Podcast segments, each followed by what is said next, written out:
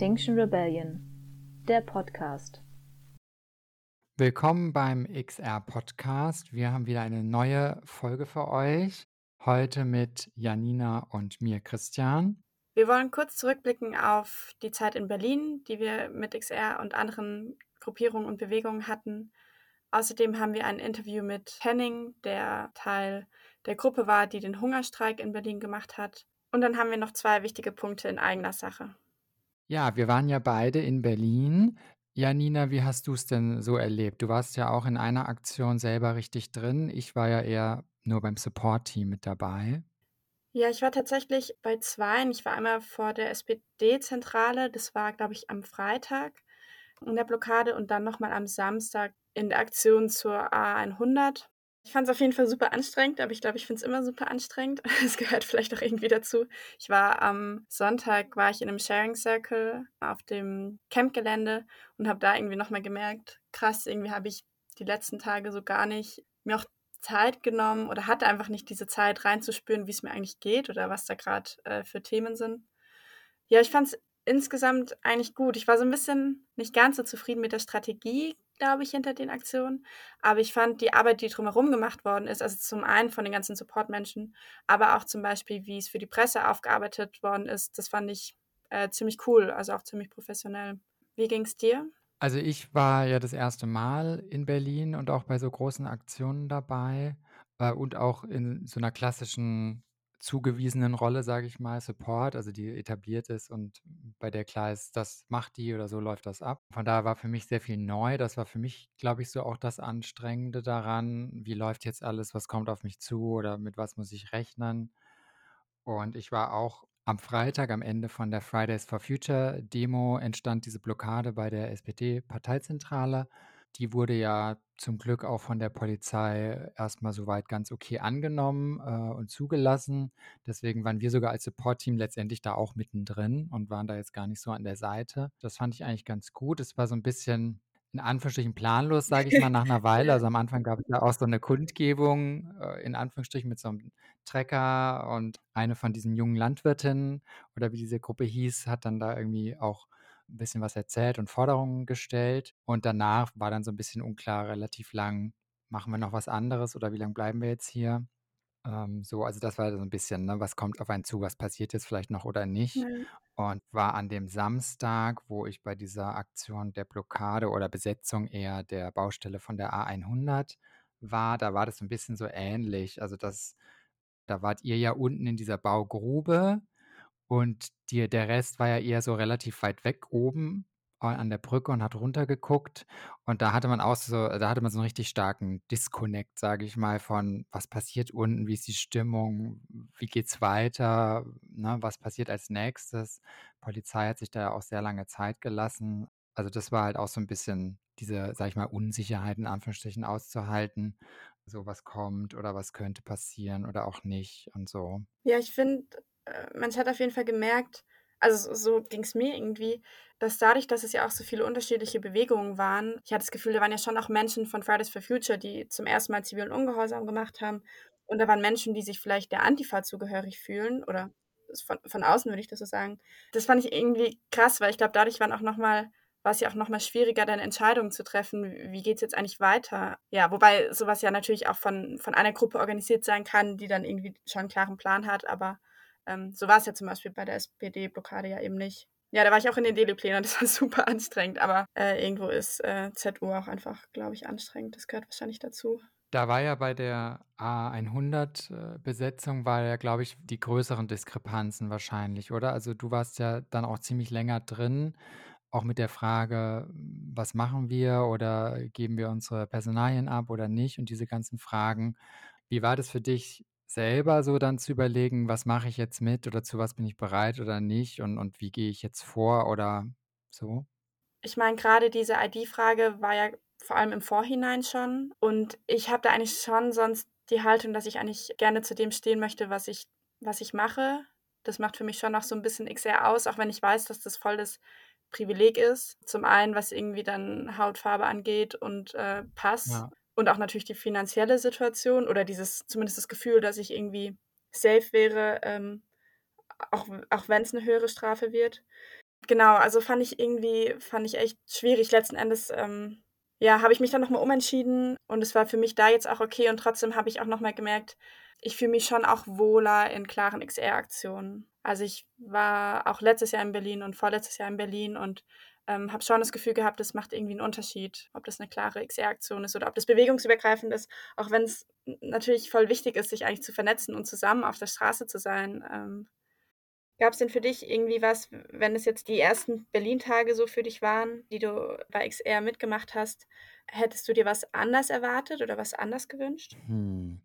Also klar, so Kleinigkeiten wie jetzt eben vielleicht etwas klareren Plan oder Absprachen oder zumindest Ideen und wodurch man dann 'n Gefühl dafür kriegt, was kann da jetzt so alles passieren heute? Oder zum Beispiel, dass an dem Samstag war bei uns im Support-Team irgendwie nicht so gut abgesprochen, wer an welcher Aktion dabei ist und so. Und dann war ich da letztendlich ziemlich allein. So, äh, also so Kleinigkeiten, klar, aber das die sind Sachen, die passieren immer mal bei so größeren Aktionen und so solchen Sachen. An sich fand ich's gute Aktionen und gute Orte so. Also, von daher, da hätte ich jetzt auch nicht 'ne groß andere oder bessere Idee gehabt oder so was. Das fand ich eigentlich alles ganz gut. Ich fand auch, dass wir noch mal am Sonntag dann noch mal so 'ne Abschlussdemo auch hatten, fand ich auch gut. Ja. Ja, voll. Schon vor Gerechtigkeit jetzt und auch noch vor den Wahlen gab's ja den Hungerstreik von 'ner Gruppe von jungen Erwachsenen, was ja noch mal 'ne ganz andere Aktionsform auch ist, auf jeden Fall. Ja, genau. Eine Person davon ist ja auch bei uns bei XR, Henning, und mit dem hast du ja auch 'n Interview geführt und das hören wir uns jetzt zusammen an.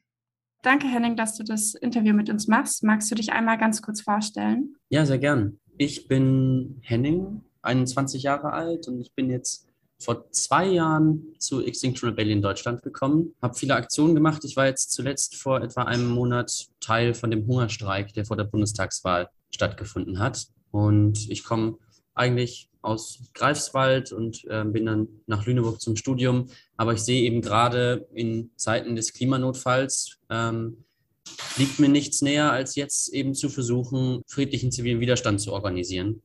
Ja, wo ähm, treffe ich dich denn gerade oder wo, wo bist du denn zurzeit? Ich bin hier gerade, ich sitze in einem kleinen Imbiss und äh, hoffe auf stabiles Internet in Kiel, weil wir machen gerade eine kleine Tour und machen Vorträge, die Menschen, die im Hungerstreik waren und jetzt auch weiter darüber aufklären wollen, dass wir eben ein totales Problem haben, nicht nur Klima, sondern auch das Artenaussterben. Ähm, und mit diesen Vorträgen wollen wir an ganz vielen Orten auch Menschen zusammenbringen, die vielleicht jetzt gerade erst oder durch den Hungerstreik davon mitbekommen haben. Du hast ja gerade schon den äh, unbefristeten Hungerstreik angesprochen. Magst du den Prozess erklären, wie es dazu kam, also wie du den Gedanken gefasst hast, in, in einen Hungerstreik zu treten? Wir sind mit einer Gruppe vorher in einer Vorbereitungsphase gewesen. Das war jetzt kein spontaner Gedanke.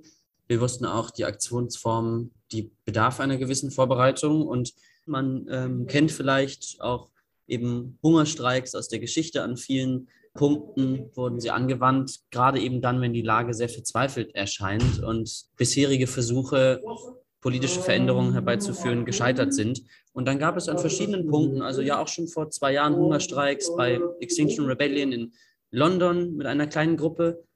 Ja, wir glaubten, dass es einen Zeitrahmen vor der Bundestagswahl gibt, in dem die PolitikerInnen, die eben sich darum bewerben, jetzt hier quasi das Vertrauen der Bevölkerung ausgesprochen zu bekommen, besonders angreifbar sind und dachten uns, okay, ähm, spielen wir mal das Gedankenspiel davon durch, dass Menschen tatsächlich in einem Hungerstreik lange und auch sehr lange auf Essen verzichten, das Ganze auch ne, eine sichtbare ähm, Veränderung bei ihnen ergibt, dass diese Menschen zunehmend schlechter geht, während sie eigentlich nur verlangen, dass ihre Grundrechte auf Überleben gewahrt werden. Und ähm, genau, haben das dann am 28. August auch getan, vier Wochen vor der Bundestagswahl.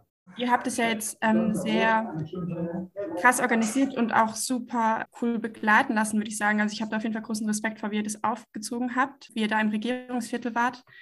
Ähm, ihr hattet ja zwei Forderungen. Magst du die noch mal kurz nennen und vor allem auch erklären, was für dich da dahinter steht? Also wir haben dort mit einem halben Dutzend Menschen den Hungerstreik begonnen und haben gesagt, der Hungerstreik hat erstmal keine Frist, die wir dem setzen am Ende, weil das gibt, das nimmt dem Ganzen sonst auch den politischen Druck zu sagen, ja, ich esse jetzt mhm. eine Woche nichts oder zwei Wochen nichts oder 20 Tage nichts und dann ist auch wieder vorbei. Da können alle eben schon aufs Ende schielen und wir sagten, eigentlich ist doch aber, wenn wir das als politisches Mittel sehen und nicht als Heil-Fast-Kur, die Intention dahinter, wirklich auch eine Veränderung zu bekommen, etwas mhm. ähm, ja, anzuregen, was sich dann äh, verschiebt. Und deswegen haben wir gesagt, wir knüpfen das an unsere Forderung. Ähm, solange werden wir hungern, bis wir dort eine Reaktion drauf sehen, bis diese Forderungen eben umgesetzt werden. Und wir haben Ihnen die drei KanzlerkandidatInnen diese Forderungen gestellt und kommuniziert und ihnen übermittelt.